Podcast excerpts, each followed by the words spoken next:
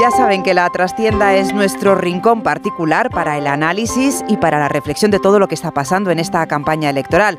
Tiempo para fijarnos en los pequeños detalles que llegan como cada día de la mano de Juan de Dios Colmenero. Buenas tardes. Buenas tardes. ¿Y qué cosas nos ofrece la política de pactos? Qué extraños compañeros de sillones municipales, en este caso. Hoy, rebuscando en la trastienda, hemos encontrado los municipios donde el PSOE ha pactado con Vox.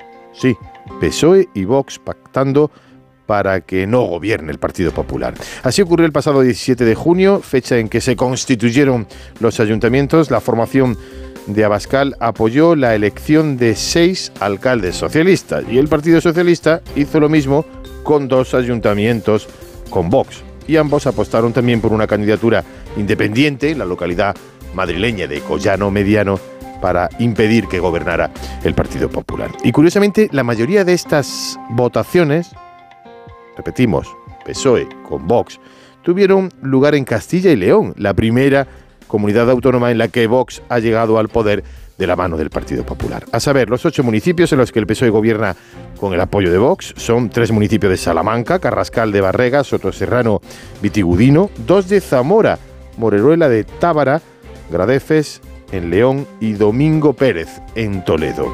Son todos municipios que no superan los 2.000 habitantes, e- excepto Vitigudino.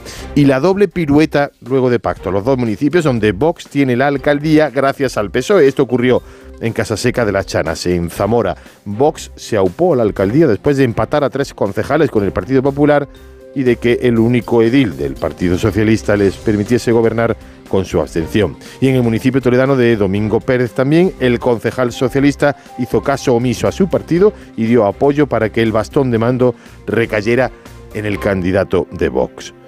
Cosas veredes, extraños compañeros de pactos de la España rural. Ya hablaremos de los también rocambolescos pactos entre Partido Popular y Podemos, que a verlos también haylos.